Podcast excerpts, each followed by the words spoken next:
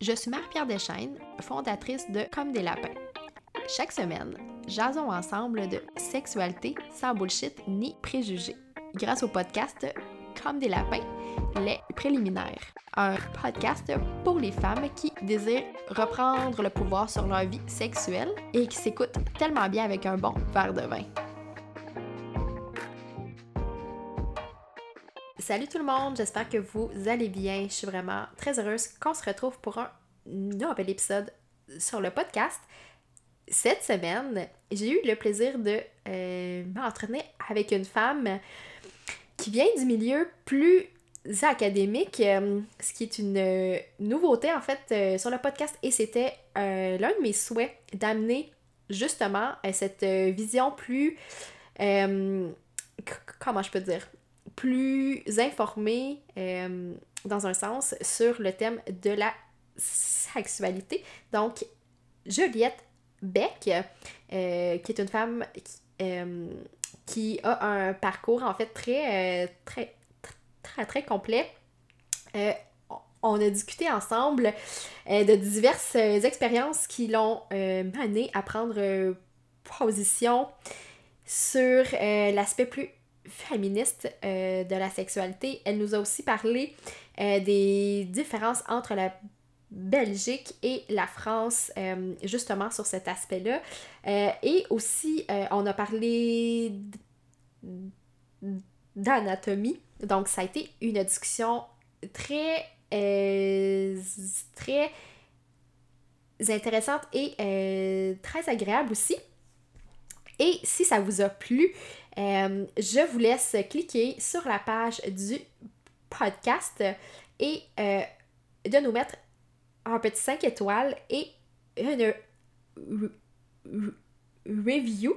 Ça me ferait immensément plaisir euh, de vous lire et ça l'aide à ce que le podcast soit vu par le plus grand nombre de femmes possible.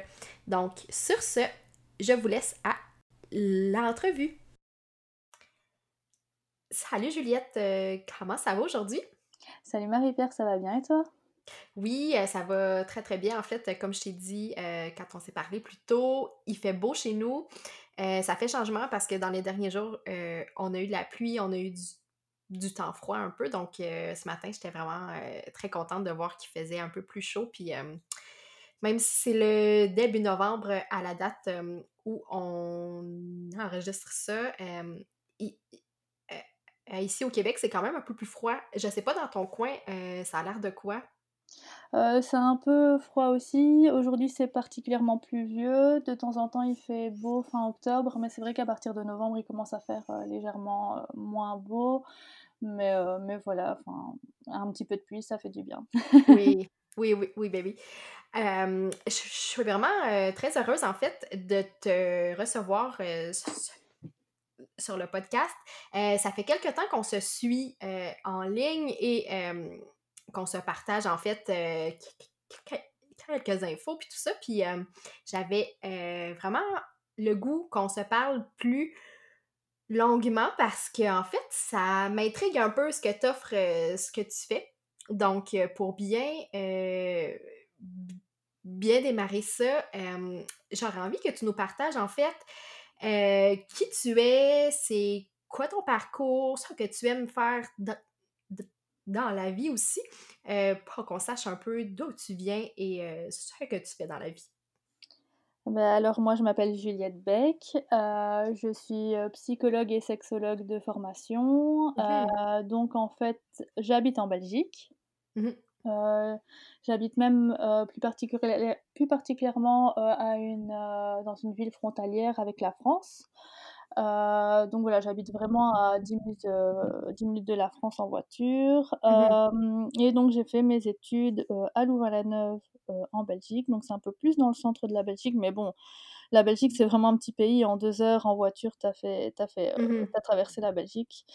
et donc j'ai fait un Enfin, j'ai fait mes études en psychologie à la base, euh, en psychologie de la santé plus particulièrement, euh, parce que je m'intéressais vraiment à ce côté euh, santé physique, santé mentale, santé sexuelle, enfin voilà, les mmh différentes, enfin le bien-être, etc., les différentes composantes de la santé humaine et j'ai vraiment, vraiment voulu me concentrer sur la santé mentale.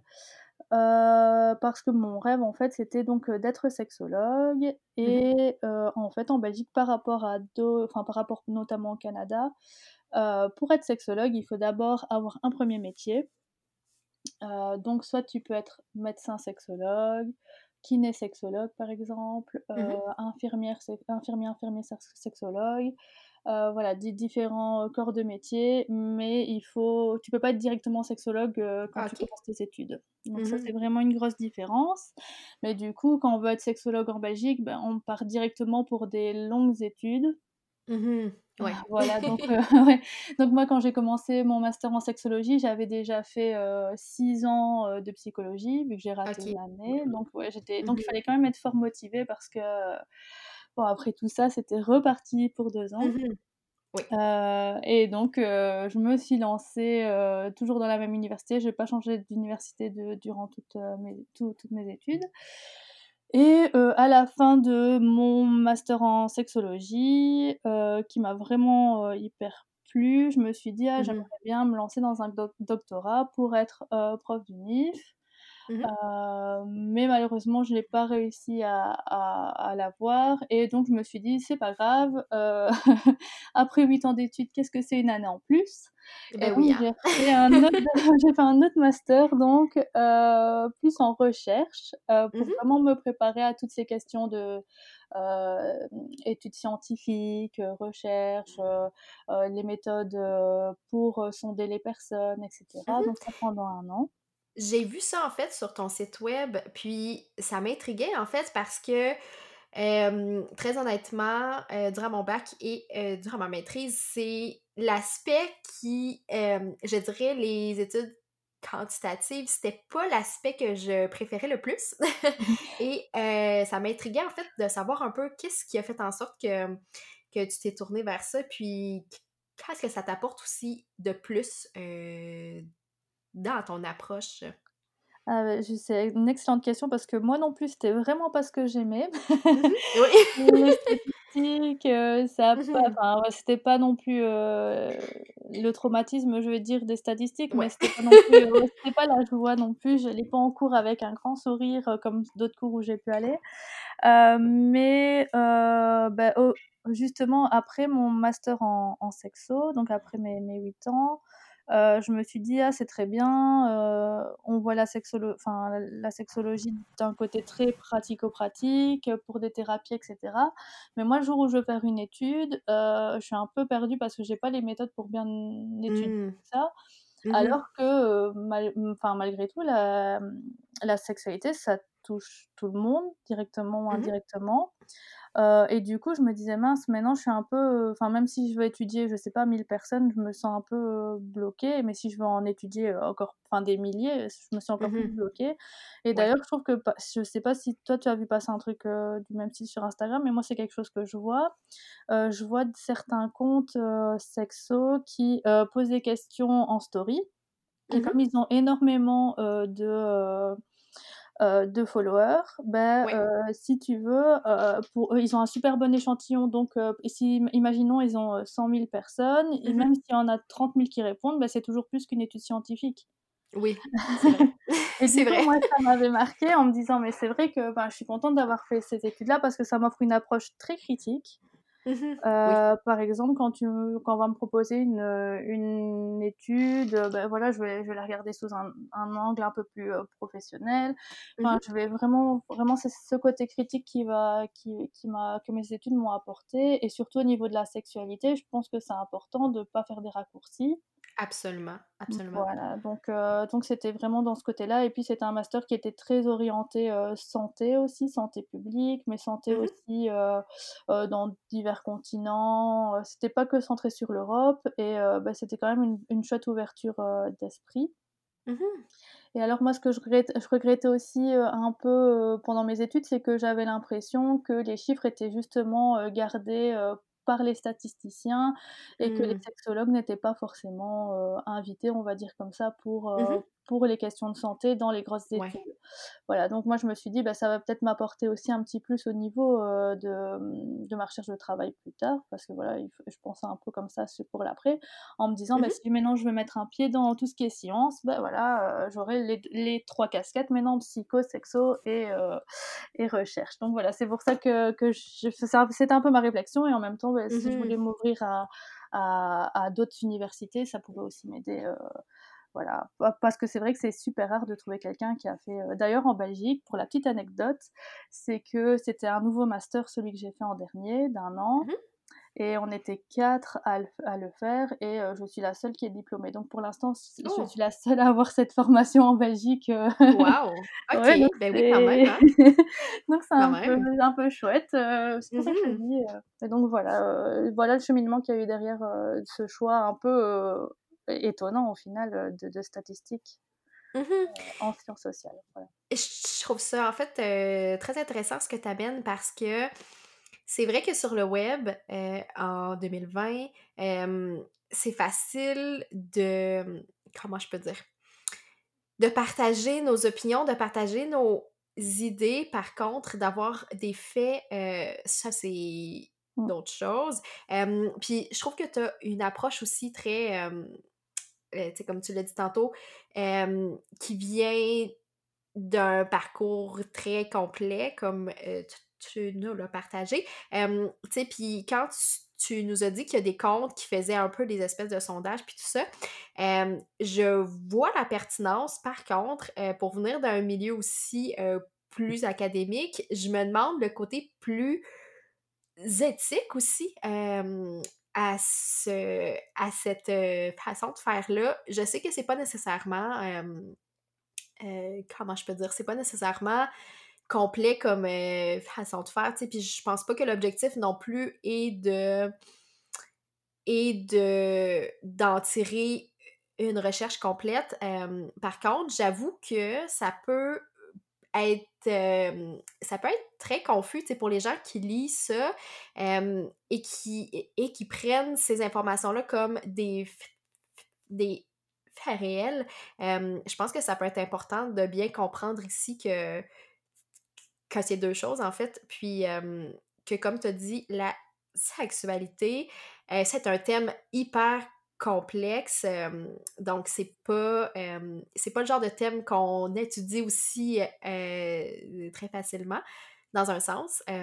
donc, je trouve ça très bien que tu amènes cette, cette réflexion-là, en fait, et que les gens comprennent que s'ils cherchent des informations plus fiables, plus complètes, c'est important d'aller vers des sources des sources, ben, j'allais dire... reconnues. Exactement, e mmh exactement. c'est vraiment très oui? C'est très actuel aussi avec, la crise dans laquelle on enfin, c'est en tout cas commence à à venir en Belgique, de de mmh aussi avoir un point de vue critique parce que, enfin, quand quand on est sur internet, que ce soit pour la sexualité ou pour n'importe quel autre sujet, on peut très vite tomber dans, dans des sources qui sont pas vérifiées ou alors qui sont mmh sensationnelles. Et voilà, moi aussi sur ma page Instagram, bah voilà, j'ai expliqué un peu ce que c'était mes études et euh, bah, par exemple, euh, ça m'arrive en story aussi d'essayer de faire réagir euh, mon, public, je vais dire. Mmh et alors, par exemple, de critiquer un petit peu ce qui ressort en disant mais attention, c'est pas tout le monde ne répond pas. Puis il faut voir aussi, comme tu t'expliques sur les gros comptes, ben, il faut voir qu'il y a certaines personnes qui, qui répondent pas non plus. Enfin, voilà, mmh j'essaye vraiment de mettre en avant, euh, de, de, critiquer un peu les chiffres qu'on sort et de ne pas les prendre juste pour ce que c'est, qu'au final, ben, la sexualité, ça, ça, voilà, c'est pas parce qu'on fait pas partie de la majorité que euh, c'est pas notre normalité non plus à nous. Mmh. Donc c'est l'idée, euh, l'idée, voilà, c'est l'idée que moi, quand on m'apporte des chiffres, ah oui, mais il y a deux tiers, oui, mais bon, deux tiers, ça veut dire qu'il y a un tiers qui ne sont pas concernés non plus. Donc il faut mmh toujours avoir un peu de recul et voilà, donc c'est pour ça que ces études m'ont vraiment plu aussi, euh, de savoir mmh dire les choses, euh, les sortir de, leur contexte scientifique pour les apporter dans la vie de tous les jours, parce que pour moi, et euh, c'est ça que ma page Instagram euh, enfin je voulais sortir ma page Instagram, c'est que j'ai l'impression que la, les gens ne se sentent pas concernés par euh, la recherche scientifique, c'est trop compliqué, c'est pas assez euh, vulgarisé, mmh c'est trop abstrait comme ça. Et moi j'avais vraiment envie d'apporter quelque chose de très, de très simple sans simplifier les choses, mais de mmh pouvoir les expliquer voilà, avec des dessins, avec des emojis, peu importe la mmh. manière dont on l'explique. Il y en a d'autres qui le font avec des vidéos. Mais, euh, mais moi, je voulais vraiment ce côté-là où je voulais rendre accessible euh, la recherche euh, en sexologie ou en psychologie. Ou, Oui, puis je trouve que tu le fais en fait très très bien. tu sais, pour suivre ton compte, je trouve que je trouve que tu amènes des faits très intéressants aussi et qui nous amènent à creuser plus loin que ce qu'on prend pour acquis très mmh souvent. et que je trouve ça très important d'avoir euh, des femmes comme toi, en fait, qui en parlent puis qui, euh, qui font ce travail-là. je trouve ça bien. Puis j'ai l'impression aussi que tu ne tombes tu ne tombes pas, oui, dans le côté, tu sais, très, comment je peux dire, très stats, très froid, très, très plate un peu, là, dans un sens, mmh et que les gens se sentent pas concernés, comme tu l'as dit. Donc, je pense que tu fais un excellent travail mmh de ce côté-là. Merci, c'est gentil, mais j'essaye aussi de faire participer les gens et euh, mmh parce que bon, les chiffres, euh, je pense qu'on peut les faire parler de la manière dont on veut, quand on veut, et que les mmh chiffres qu'on fait maintenant, dans 10 ans, elles n'auront plus aucune valeur. Donc euh, voilà, pour moi, j'ai envie d'être dans le maintenant et pas dans, pas dans le passé ni dans le futur, mais voilà, pour l'instant, bah, pour les personnes qui me suivent, celles qui ont répondu ont répondu autant. Et voilà, et je, pourrais dire que ça concerne un homme ou une femme sur trois, par exemple, mais pour les gens, quel est l'intérêt, quoi, à part se dire ah c'est bon, ouf, je suis dans la norme ou je ne le oui, suis pas. Ça. Ouais, voilà. Et moi j'ai envie qu'on sorte un peu de ça parce que en sexualité, au final, il n'y a pas vraiment de norme du moment que c'est fait dans le respect euh, de soi, de l'autre et de la loi. Enfin, pour moi, mmh voilà, c'est le, le, critère de base et, euh, et le reste, on, on, se détend et on s'amuse, quoi.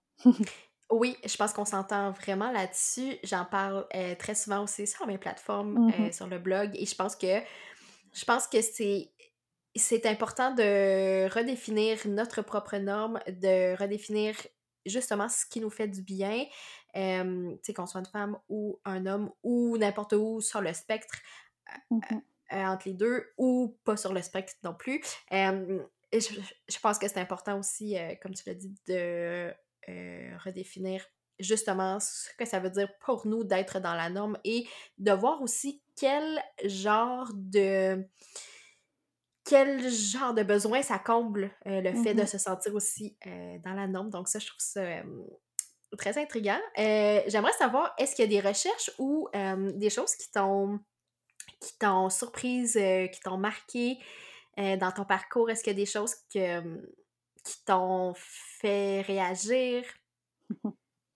Oui, évidemment. Mmh et heureusement. Euh, il y a un truc, euh, je pense, euh, qui, qui m'a vraiment fait réagir. Donc, en fait, j'ai fait un stage dans une, association de promotion de santé sexuelle, mmh par et pour les jeunes, donc de 15 à 30 ans. Et pendant mon stage, j'ai donc remis à jour un, un, support pédagogique qu'on fait donc en animation dans les écoles. Donc euh, typiquement, c'est des planches d'anatomie euh, qu'on montre dans les écoles avec un petit jeu, etc. Et mmh euh, c'était donc à, moi de, de, faire ça pour mon stage. J'ai vraiment adoré parce qu'il fallait vraiment expliquer le plus simplement possible à des personnes de, tout, de 15 à 30 ans l'anatomie, qui n'est pas toujours la partie la préférée des personnes qui en mmh parlent de sexo. oui, c'est vrai. Surtout des jeunes. Donc il y avait ce petit challenge-là, mais j'avais vraiment le souhait d'apporter une littérature totalement récente, enfin la plus récente possible, la plus juste possible. Mmh Et dans mes recherches, je me suis rendu compte que même dans des euh, articles de 2017-2018, il y avait encore des débats, des prises de position qui étaient mmh. prises euh, au niveau de l'anatomie. Alors l'anatomie, ben, ça peut paraître bête parce qu'on se dit bah, c'est bon, on sait les organes qu'on a, euh, voilà, mmh on va pas faire des dessins, c'est facile, enfin on, sait faire des cœurs, de, les cœurs on sait les dessiner, les représenter à la perfection depuis des dizaines et des dizaines d'années. Pourquoi niveau génital ça marche pas quoi? Un pénis mmh super bien, génial, tout le monde se met d'accord sur les noms à donner, les termes, etc. Mais par contre, quand ça touche à tout ce qui est plutôt femelle, je veux dire, vu qu'on est dans, dans, dans de l'anatomie, donc on en parle plus en termes de mâle et femelle, même si c'est humain. dès que c'est femelle, bah, tout de suite, on donne des noms comme les trompes de Fallope ou des glandes de Skene. Donc en fait, on donne des, mmh des noms d'hommes à, des organes génitaux femelles. Ouais, c'est vrai. C'était vraiment l'idée. Et en fait, moi, j'ai vraiment eu envie de sortir de, de ce, côté-là parce que j'avais une approche un peu plus féministe, on va dire, plus mmh militante. et du coup, bah, j'ai vraiment essayé de trouver des, des, des, manières de, de bah, d'appeler un chat un chat en fait, comme mmh on dit. oui voilà, je, je voulais trouver. Et donc, en faisant ces recherches, bah, on est parti de donc, trompe de Fallope, on a changé ça en trompe utérine, etc. Alors que c'est vraiment tout bête. Enfin, trompe utérine, ça représente encore plus oui, ce que ben c'est que trompe de Fallope. donc, pour moi, c'était vraiment intéressant cette recherche. Et puis après, je suis tombée dans des débats un peu plus où, où, je sens qu'il y a des partis pris dans le sens où il y a des chercheurs qui vont dire bah, les femmes ont une prostate et d'autres mmh qui vont dire ben non c'est pas une prostate c'est des glandes para-urétrales ah non c'est pas c'est des glandes de un tel donc on rentre dans un autre débat où nous aussi au final enfin moi je devais prendre position vis-à-vis de, de, mon stage. Et donc bah, pour ce pour ce euh, ce stage-là, j'ai pris position et donc j'ai décidé de dire que oui, les femmes avaient une prostate et, euh, et certes, mmh elle n'était pas aussi grande que celle euh, des, des, mâles, mais en attendant, il y en avait une quand même. Et que ça a eu des répercussions parce qu'après, bah, quand on parle d'éjaculation féminine, entre guillemets, où on, on, se rend compte que si tu veux, pendant l'orgasme, il y a donc l'éjaculation qu'on connaît bien du au niveau du pénis, avec mmh la prostate mâle, etc. en général. Enfin, évidemment, je mets des guillemets parce que c'est pas toujours comme ça, mais je vais, prendre ce qu'on connaît habituellement. Mmh donc l'éjaculation, on connaît bien, mais en fait, ce qu'on sait moins, c'est qu'il y a aussi une, éjaculation plus petite, qui n'est pas le squirt qu'on connaît, l'émission, comme on dirait, femme, femme fontaine. Mmh mais il y a quand même eu un, un petit peu de, de liquide, de, l'éjaculation euh, chez, chez, les, chez, les, femelles qui viendrait donc euh, de la, la, prostate mmh. euh, des, des, femelles qui est petite, donc qui fait moins de, moins de millilitres, je vais dire. Euh, ouais, voilà, moins de sécrétion. Et euh, ben voilà, c'était toutes des, des, choses qui m'ont marqué parce qu'au final, je me dis, ben, la médecine, l'anatomie, c'est quand même une science plus ou moins euh, exacte. Hein. enfin, mmh voilà, avec mes, mes, stéréotypes de ce qu'était la science. Et puis, je me suis rendu compte que ben non, parce que par, même dans la recherche par article interposé, ben, il y en avait qui se battaient pour dire, ben non, non, non, c'est pas, pas une prostate, mmh. c'est des. Exact. Et voilà, et ça, et ça, je me suis vraiment dit que là, on avait quand même un problème parce que parce que c'était même en 2017 c'était pas encore euh, si, si sûr et même au niveau de mmh l'anatomie on était quand même pas enfin les, les, les, chercheurs euh, avaient quand même des des motivations différentes euh. ouais donc, voilà ouais je, ça me fait penser en fait j'ai l'impression que la recherche est encore un monde d'hommes. Mmh il y a encore beaucoup, beaucoup, beaucoup d'hommes qui, qui, prennent cette, cette place-là. Il y a de plus en plus de femmes tant mieux, mais ça reste quand même un monde d'hommes. C'est les hommes qui reçoivent le plus d'argent, de fonds pour mmh euh, faire leur recherche. et c'est vraiment très intéressant ce que tu amènes parce que ça, ça ne fait pas beaucoup de sens pour moi non plus qu'on nomme des parties du corps de, la femme, si on veut, mmh avec des noms d'hommes. Je trouve ça je trouve ça très. Euh, ben en fait, c'est un très, très grand signe euh, dans la société dans laquelle on vit. je trouve que tu as fait un travail là aussi euh, très important. En fait, je trouve que c'est des pistes d'action comme ça, justement, qui font en sorte que ça remet en question, justement, la norme un peu, c'est comme on a dit tantôt, mmh remettre en question la norme, je pense que c'est clairement ce qu'on prône, mais je trouve ça très très inspirant, en fait, ce que t'amène, puis surtout que ça nous, ça nous oblige à être euh, créative aussi, dans un mmh sens, euh, parce que ça nous sort un peu de ces, euh, ces balises-là. Donc, très intéressant. J'ai le goût d'entendre un peu sur la sexualité des femmes, je sais que tu travailles aussi avec des hommes, mais Mmh bon, comme le podcast s'adresse à des femmes, j'aimerais savoir, selon toi, quels sont les défis, quels sont les enjeux, qu'est-ce qui a changé aussi au cours des, des dernières années? Comment tu perçois un peu cette, cette comment je peux dire, cette sphère-là? Euh, je pense que c'est assez global. Le fait de travailler aussi avec des des hommes, ça ça joue, peut-être sur la ma manière de penser, mais, mmh j'ai l'impression que parf maintenant on considère un peu plus, heu, les hommes comme des femmes et les femmes comme des hommes. C'est un peu bizarre ma manière de dire, mais, heu, j'ai l'impression que maintenant on commence à accepter de plus en plus que, heu euh, les femmes peuvent avoir des problèmes un peu plus mécaniques, je vais dire, Mmh euh, ou plus liés à la santé et pas qu'au psychologique, même si évidemment je mmh. ne, lis, je ne le nie pas, pardon. Euh, comme maintenant on, on voit le, le, même de l'autre côté des hommes, on voit qu'il y a un côté plus psychologique. Enfin, voilà, pour moi c'est vraiment ça, c'est l'idée que euh, on commence à prendre plus la sexualité comme une enfin comme quelque chose de global, avec certes le côté psychologique, mais aussi le côté biologique, physique euh, pour les femmes. Euh, maintenant, moi, ce que je trouve qui est euh, vraiment dommage et qu'on nie un peu, c'est ce côté un peu centré sur soi. Enfin, t'en parles beaucoup sur ta page Instagram, et c'est notamment pour ça que je te suis. C'est vraiment ce côté apprendre à se connaître pour Mmh. Pouvoir après communiquer peut-être euh, aux autres euh, comment on se sent ou, Mmh ou, ou, ou parce que enfin tu vois on est dans une société en tout cas euh, je ne sais pas ce que toi tu penses chez toi vu qu'on est quand même euh, à l'autre bout du monde mais Oui. moi à ce qui est fort actuel en Belgique actuellement c'est le consentement le consentement le consentement Mmh et, Mmh et heureusement Oui, mais au final absolument. comment co comment dire ce qu'on veut si on ne sait déjà pas soi-même ce qu'on veut parce qu'on ne s'écoute pas? Eh oui, tellement. Donc voilà, et donc j'aime vraiment bien ton approche aussi de, d'apprendre à se connaître, d'apprendre à s'observer pour, pour justement après savoir ce qu'on veut et, et ce qu'on ne veut pas, parce que même si on ne sait pas toujours ce qu'on veut, on, sait souvent, enfin, on sait parfois aussi ce qu'on ne veut pas.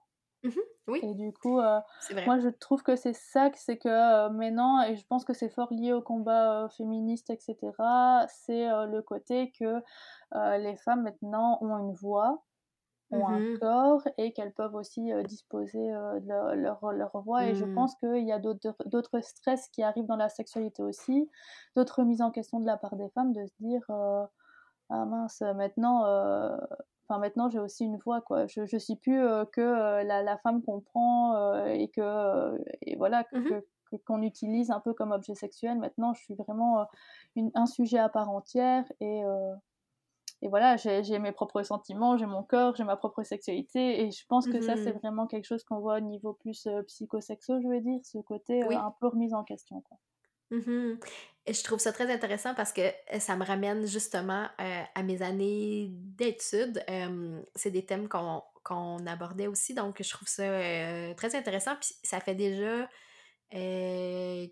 quatre ans que j'ai terminé Mmh mes études, puis c'est quelque chose qui me, qui me manque un peu encore d'avoir cette, cette ambiance-là, en fait, pour discuter, débattre, soulever des trucs. Fait que je trouve ça très intéressant ce que tu amènes. Et tu parlais de consentement aussi. C'est drôle, en fait. Ben, c'est pas drôle, mais on a eu une vague, en fait, de, d'annonciation dans les derniers mois, en fait, je crois cet été, là, si je me souviens bien, sur, sur, les réseaux sociaux. Puis ça, a été, ça a été quelque chose qui m'a, en fait, qui m'a rentré dedans vraiment plus que la première vague de MeToo qu'on avait eu en 2018, là, si, si, si, si, je me souviens bien. ça a été quand même quelque chose d'assez j'allais dire difficile pour moi, mais euh, difficile au niveau plus émotif. Euh, et je pense que c'est des conversations qu'on a et je crois euh, la différence avec deux ans passés, c'était je voyais vraiment plus d'hommes s'impliquer dans le mmh mouvement. ce qui est une bonne chose tant que, tant que la voix des femmes prend plus de place Évidemment, je pense que c'est euh, je pense que c'est vraiment euh, très intéressant. Mais je trouvais qu'il y avait une, une vision aussi plus, plus globale, comme tu l'as dit, de ce qui était une agression parce que j'ai l'impression qu'avant, c'était très centré sur l'acte sexuel en tant que tel. tandis que ce que j'ai vu, c'était. Il y, avait beaucoup de gens qui parlaient d'agression psychologique, de. de violence aussi, les différents types. Donc, j'ai trouvé ça très. j'ai vu une évolution en fait à ce niveau-là et je trouve ça très très inspirant et rempli d'espoir dans un sens parce que ça prouve que les choses changent, ça prouve que les gens s'informent, que les gens comprennent aussi un peu plus ce qui se passe, comprennent un peu mieux les dynamiques aussi derrière ça. Donc, c'est quand même drôle, comme j'ai dit tantôt, que que ce thème-là revient aussi et j'ai l'impression que même s'il y a un monde qui nous sépare, j'ai l'impression que c'est un thème qui est tellement euh, universel qui, et qui, qui est, selon moi, la base en fait de toute relation entre les humains, mais qui doit être discuté, qui doit être amené sur la table parce qu'il y a des notions qui ne sont pas encore comprises, qui ne sont pas encore euh, mise en application. Et je mm-hmm. pense que tant que ça ne sera pas le cas, il faut qu'on continue, qu'on continue, oui, euh, à en parler. Mm-hmm. Donc, je trouve ça très, très intéressant, en fait, que ça, soit aussi un thème qui, revient en Europe et pour avoir parlé aussi avec des femmes qui viennent de la France, je trouve ça intéressant parce que j'ai l'impression, et là, je sais pas, là, peut-être que tu vas me que tu vas, que tu vas avoir un avis plus, plus éclairé que le mien sur ça, mais j'ai l'impression qu'en France, je dirais pas qu'il y a un retard, je pense que c'est peut-être pas nécessairement le bon mot, mais j'ai l'impression que les conversations ne sont pas aussi avancées qu'il il y a encore vraiment beaucoup de... Comment dire? Euh, j'ai l'impression que les recherches, tu sais, il manque d'informations et les femmes ne sont pas aussi informées. Mm-hmm. j'ai l'impression que la culture est différente aussi euh, à certains niveaux. Puis, comme tu me l'as dit tantôt quand on se parlait avant l'entrevue, tu sens qu'il y a cette espèce de connexion-là aussi euh, euh, entre nos deux villes, en fait, entre mm-hmm. le Québec et la Belgique. et je sais pas si, si en Europe, en fait, si dans votre coin, c'est plus avancé dans un sens, euh, et si la France fait partie d'un d'une culture différente, mais je trouve ça intéressant d'avoir ces conversations-là, puis de voir aussi un peu comment ça se passe euh, à, différents endroits, parce que on a l'impression que l'Occident, c'est un gros bloc, euh, mm-hmm. quand en fait, ce n'est vraiment pas le cas. Donc, euh, je, trouve ça, je trouve ça très. Euh, mmh très. Euh, ben, en fait, très intéressant de voir un peu qu'est-ce qui, qu'est-ce qui en ressort, puis qu'est-ce qui se dégage aussi de ces conversations-là.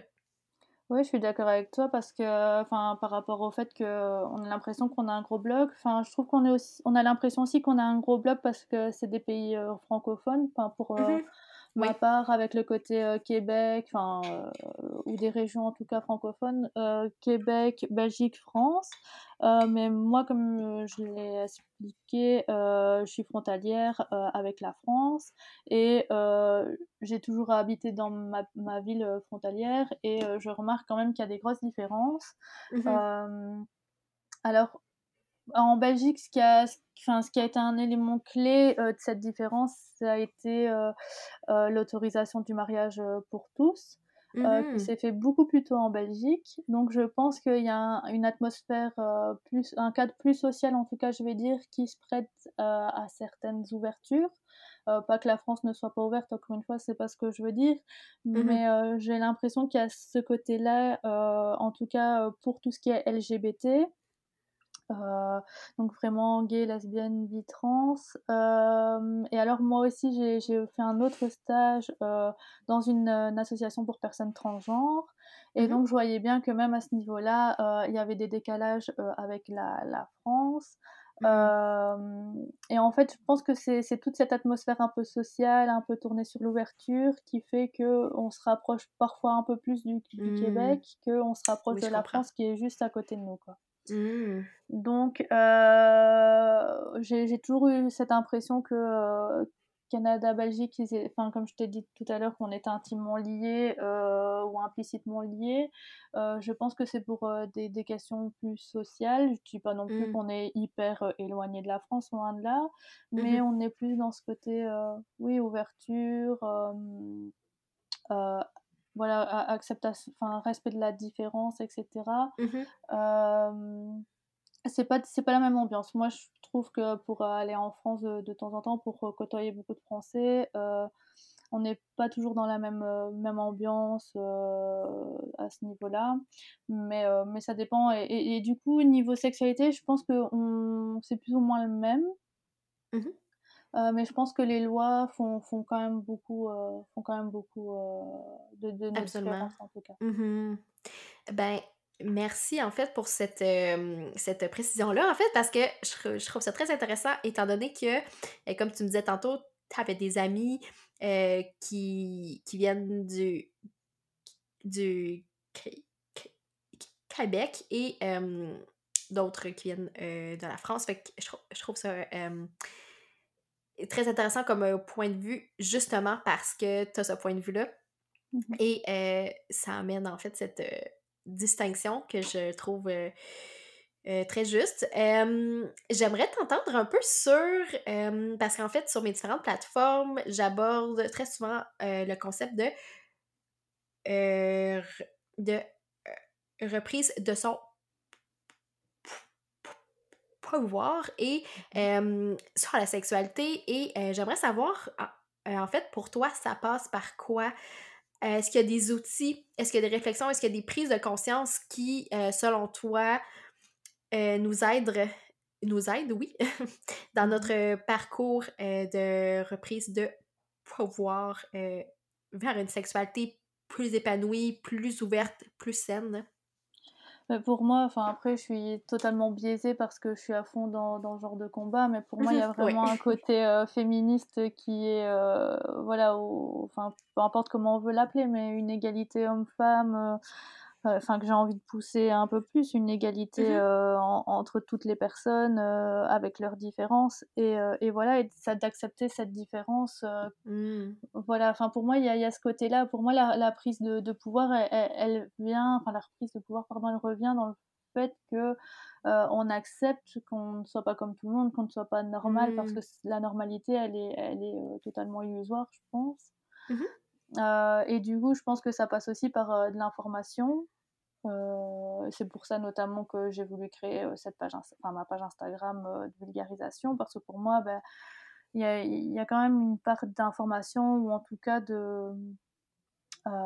comment dire de de, s'intéresser à l'histoire des autres pour euh, se créer sa propre histoire. Donc, euh, mmh. donc pour moi, c'est vraiment ça, la, la, la, reprise de pouvoir, elle se passe donc euh, pour l'information et pour s'intéresser aux autres. parce qu'il y a, y a le côté très personnel et le côté qu'on vit en société et que la société, elle, elle, nous, elle nous forge, forge aussi d'une certaine manière dans nos préférences. Et du coup, bah, je pense qu'on commence à aller vers des, des chouettes, euh, des chouettes réflexions, mais, euh, mais ça reste compliqué. Et, euh, et, je pense que c'est illusoire de penser que, que, tout le monde va, va, veut, veut, reprendre son pouvoir, je vais dire comme ça. Et, mmh et voilà, que, que il faut imposer aussi aux autres. Je pense que chaque personne aussi va à son propre rythme. Mmh et que ça, c'est aussi important de, de, savoir prendre les personnes où elles sont et, euh, et d'aller vers mmh. avec elles là où elles veulent aller. Et, euh, et, et c'est dur, enfin, c'est dur, oui et non, parce que donc euh, en tant que psychologue et sexologue, on a ce devoir-là aussi d'aider les personnes à pas aller trop vite. Mmh on peut pas, on peut pas le faire à la place de l'autre non plus. C'est vraiment un chemin, un chemin, je pense, qui est intérieur.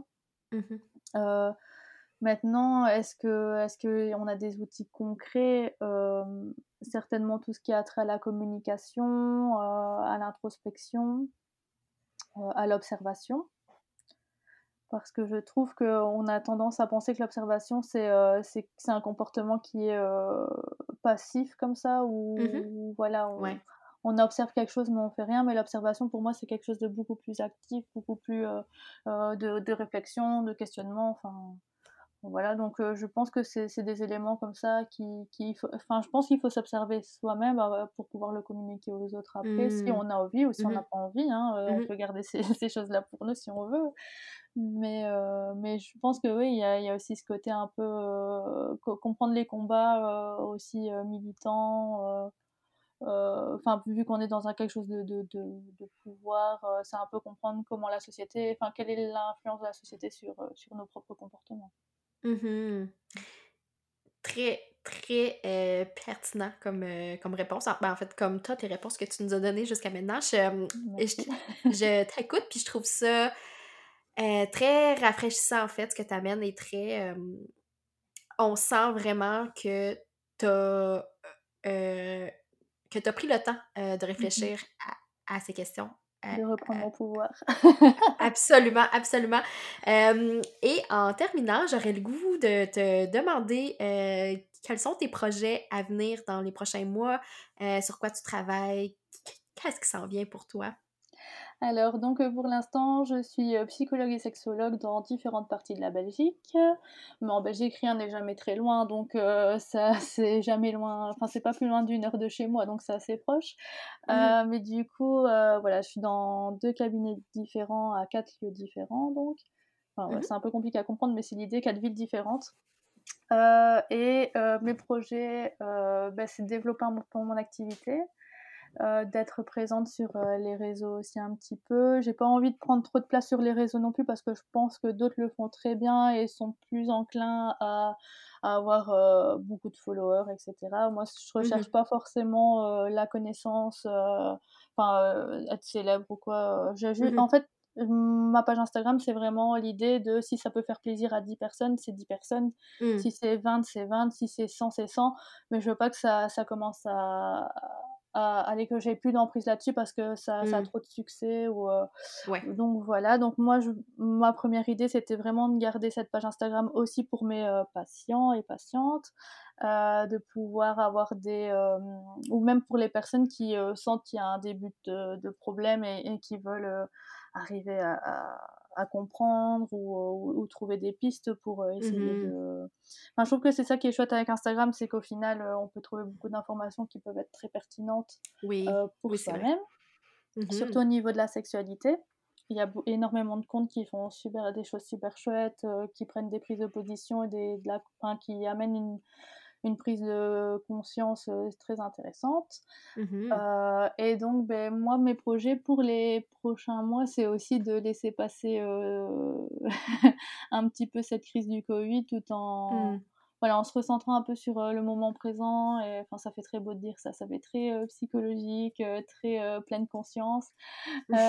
Ouais. mais pour moi, c'est vraiment, petit à petit, développer mon activité et en même temps, pas vouloir faire trop non plus des projets à long terme parce que je j'ai pas envie de voir mes projets, heu, non plus, heu, tomber à l'eau, heu, pour des enfin, pour des choses pour Mmh lesquelles j'ai pas d'emprise dessus, comme le covid, par exemple. absolument.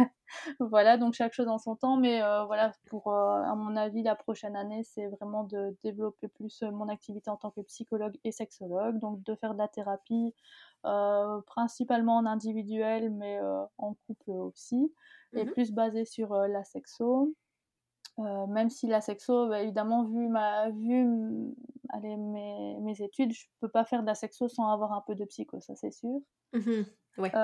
Donc voilà, donc je fais une partie, psycho, une partie sexo et généralement j'allie les les 2 en fait.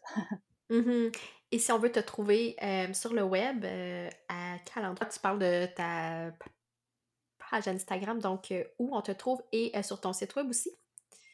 Alors, heu, mon site web c'est, tout simplement Bec, heu, comme mon nom de famille, Juliette Bec, B-E-C-Q, psycho comme psychologue, sexo comme sexologue.com, donc euh, je vais recommencer, becpsychosexo.com.